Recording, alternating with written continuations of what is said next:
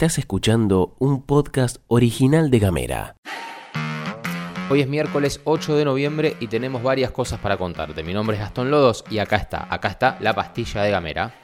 En casa, En Ushuaia. en camino, En Tolwyn. en tu celu, En Río Grande. en 7 En minutos. toda la Argentina. Estas son las noticias para arrancar la jornada. Profesionales de los centros de atención primaria de la salud y de los hospitales de la provincia continúan movilizados. Según la licenciada Silvana Mayorga, miembro de Ciprosa, la situación se vuelve insostenible y buscan una pronta solución. Esto afecta a trabajadores tanto de Ushuaia como Río Grande. Ciprosa tendrá mañana una reunión con representantes del gobierno provincial donde dialogarán sobre la recomposición salarial, un aumento del ítem de dedicación exclusiva aplicado al básico y mejoras en el ítem vivienda. Otro punto de descontento radica en las notables diferencias en las tarifas de guardia entre profesionales en plantilla y aquellos contratados como itinerantes. Los profesionales en plantilla están recibiendo una remuneración menor por sus guardias. Si la próxima reunión, contaron desde Ciprosa, no produce resultados concretos, los profesionales ratificaron que van a endurecer las medidas de protesta. A 13 años del femicidio de Marianela Rago Zapata, su familia divulgó una carta abierta donde pide justicia y comparte su profundo dolor por la pérdida de su hija. El relato de la familia describe el impacto devastador del trágico 28 de junio del 2010, cuando Marianela fue encontrada en su departamento en el barrio porteño de Balvanera. Su madre en la carta abierta compartió el dolor de perder a una hija, algo antinatural y sin lógica. La familia menciona que el juicio para determinar la responsabilidad del novio de Marianela, Francisco Amador, está en curso. Él es el único acusado. Afirman que Amador era violento, maltrataba y golpeaba a Marianela. Esta declaración se basa en conversaciones y charlas con ella, quien relataba el trato de Amador hacia su persona. El proceso judicial tuvo momentos difíciles en los que Amador fue sobreseído en cinco ocasiones, entre 2013 y 2018, pero finalmente en 2018 la Sala 6 de la Cámara del Crimen lo procesó en base a una nueva evidencia a su historial de violencia y las lesiones en su cuerpo que podrían haber sido causadas por la víctima en defensa propia. En la carta abierta, la familia de Marianela explicó que restan algunas audiencias, luego será el momento de los alegatos para después conocer la sentencia que podría ser en diciembre. En ese camino esperan la llegada de ese momento con esperanza de que se haga justicia.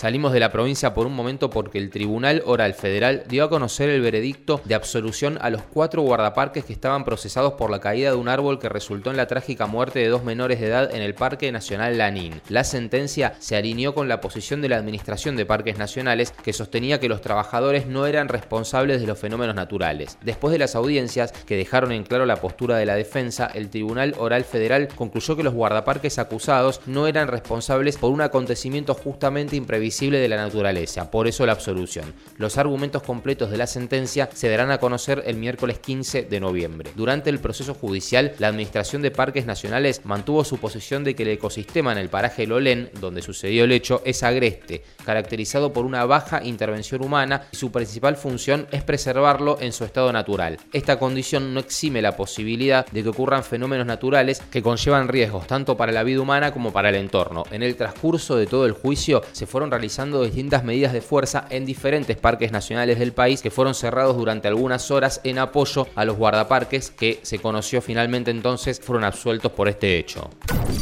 Nos volvemos para Tierra del Fuego porque hoy cumple 97 años la Biblioteca Popular Sarmiento de Ushuaia. Y les mandamos un fuerte abrazo a los trabajadores y trabajadoras. La biblioteca en este marco armó una serie de actividades para celebrar su cumpleaños. Primero va a haber una exposición del arquitecto Leonardo Lupiano sobre la importancia de la antigua sede de la Biblioteca Popular Sarmiento y la conservación del patrimonio. Habrá también un show de tango a cargo del profesor Matías Uribe y presentación de músicos de la banda municipal. A las 17 horas, cuentos infantiles para toda la familia con Eugenia Di Santo. A las 18.30, presentación del coro de niños del Valle de Andorra, a cargo de Fernando Roldán. Y a las 19, una muestra de dibujos y música celta con emblema, dúos, folk, así se llama el grupo, a cargo de Eduardo Ortigosa y Nahuel Maldonado.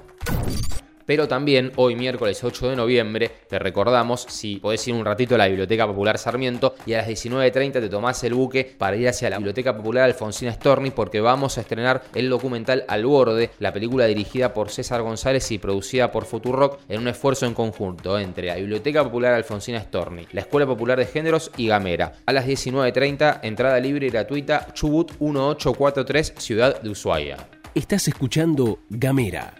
Hablamos distinto. Y llegamos al final de la pasti. Gracias por habernos acompañado hasta acá. Un horario raro hoy, pero bueno, hemos tenido algunas dificultades que nos imposibilitaron sacarla antes, pero no queríamos dejar de estar. Este podcast fue producido por Mica Maldonado, editado por Julián Melone y conducido por Gastón Lodos. Nos vemos hoy a la tarde en la biblioteca Alfonsina Storni. Que tengas una gran jornada de miércoles y si te parece, nos reencontramos mañana. Gracias.